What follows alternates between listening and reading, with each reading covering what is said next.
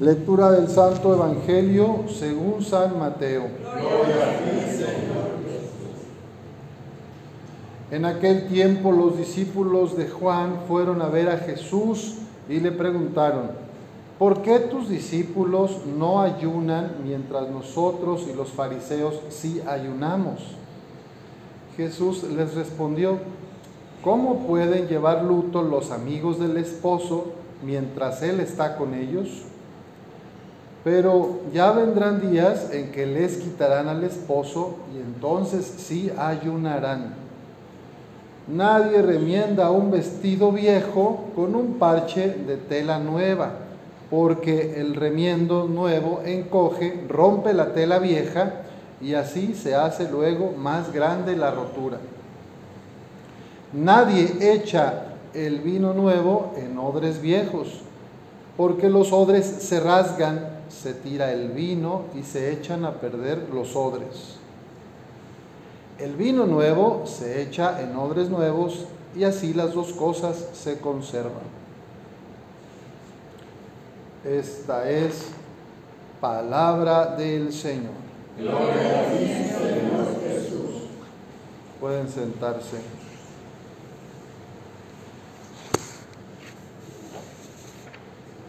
Este Evangelio es uno de las, bueno, tiene tres recomendaciones, tres metáforas o tres parábolas donde el Señor Jesús nos habla de cuál es la vida en el Espíritu o la vida que vale la pena vivir y entregar.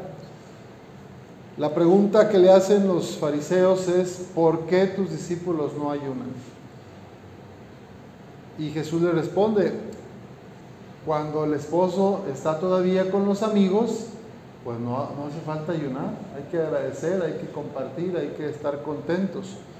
Pero ya vendrán tiempos en que el esposo no estará, se lo arrebatarán y entonces sí tendrá más sentido el ayuno. El ayuno que yo quiero, hay un texto del Antiguo Testamento, dice, es misericordia, no sacrificios. El problema de los fariseos, de los escribas, de los doctores de la ley, es que vivían una religión de costumbres rígidas, de tradiciones acartonadas y de mucha apariencia. Entonces todo era exterior, pero no había un cambio del corazón. Entonces Jesús en, el capítulo 23 de Mateo es donde más fuerte y exigente se pone con ellos. Ustedes hablan de dientes para afuera, pero su corazón está lejos de Dios, ¿verdad? Ustedes tienen muchas oraciones y plegarias y se ponen hasta enfrente, golpes de pecho en el templo, pero su corazón está lejos de mí. Raza de víboras, y ya saben, este, parece sepulcros blanqueados. son, son unas palabras muy fuertes de Jesús. Entonces Jesús ante esto les pone tres metáforas o tres comparaciones. Una es la de la tela, cuando se rompe un, pedazo, el parche que se le pone, este, pues tiene que ser de la misma tela y del mismo tiempo, porque si se pone una nueva, este, se, lava y ¿qué pasa? Se, se, encoge y queda más grande la rotura. ¿Qué otro ejemplo les pone? ¿Qué otro ejemplo les pone? De los odres el vino nuevo. Quizá este es el ejemplo más, más interesante porque los odres se hacían a base de cuero de las cabras, se trabajaba, se curtía el cuero, se cocían en forma de bolsa y para almacenar ahí el vino o la leche. Y pues después de un odre ya antiguo, quererle poner un vino nuevo, pues se rasgaba y se perdía todo, el odre y los vinos. Entonces Jesús está denunciando pues este corazón reseco, estos odres viejos de los fariseos, que quieren imponer cargas pesadas a los demás cuando su corazón está lejos de Dios, que quieren vivir una religión de mandamientos y de preceptos, pero que no ama al prójimo, sino que lo juzga, lo condena. El vino nuevo, que es Jesús mismo, el vino nuevo es Jesús, su gracia, el evangelio del reino. Y en este, en este caso es la ley llevada a su plenitud.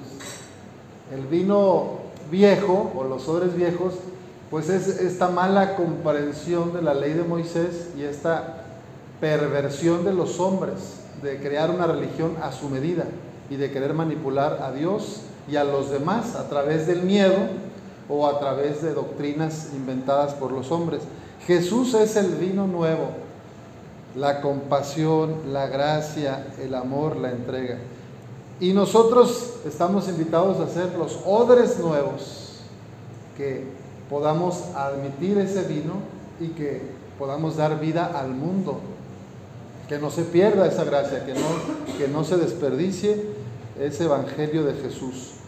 Entonces, vamos a pedir a Dios hoy nuestras disposiciones, el preparar nuestro corazón para renovarnos en Cristo. Cuando nos quedamos en el hombre viejo, la mujer vieja, en el odre viejo, pues por más misas que vayamos, peregrinaciones y rosarios, si yo me sigo comportando egoísta, si yo sigo criticando, si yo no me amo, si yo, si yo le sigo echando la culpa a los demás, etcétera, pues seguimos siendo odres viejos, por más oraciones y misas a las que vayamos. Entonces hay que disponer el corazón, O sea, es algo que hay que hacer nosotros y tiene que ver con la necesidad de conversión que todos tenemos, una conversión personal y una conversión también comunitaria. Hace no mucho se enteraron ustedes de la noticia de un submarino que iban para ver los restos del Titanic, este, pocas personas, y era un atractivo turístico y que implotó, ¿verdad? Implotó, o sea, eh, por la presión. Pues quizá eso nos pasaría si queremos ir a convertirnos con nuestras propias fuerzas, si queremos hacer cambios en la vida, solos nosotros, sin la gracia de Dios. Necesitamos del vino nuevo de Cristo para ir a lo profundo de nuestro corazón y que no reviente el odre, que se pueda dar esa conversión. Solos no podemos, porque pues traemos arrastrando traumas, heridas, vicios, pecados. Todos tenemos, cada quien sabe, ¿verdad? Lo que lo atrapa, lo que lo ata. Pero si vamos con Cristo a la profundidad, el, el vino nuevo nos sana, nos transforma y vamos a poder ser odres nuevos para poder dar vida y frutos en abundancia. Pues hoy eh, celebramos a nuestra Madre María. Imagínense qué tan inmenso es el amor de Dios y de Jesús que nos quiso dejar a su mamá, a su mamita María, que nos ama y nos cuida. Entonces encomendarnos siempre a ella también nos va a ayudar a renovarnos. Permanecer en el amor de Jesús y de María es lo que nos va convirtiendo en odres nuevos. Que así sea.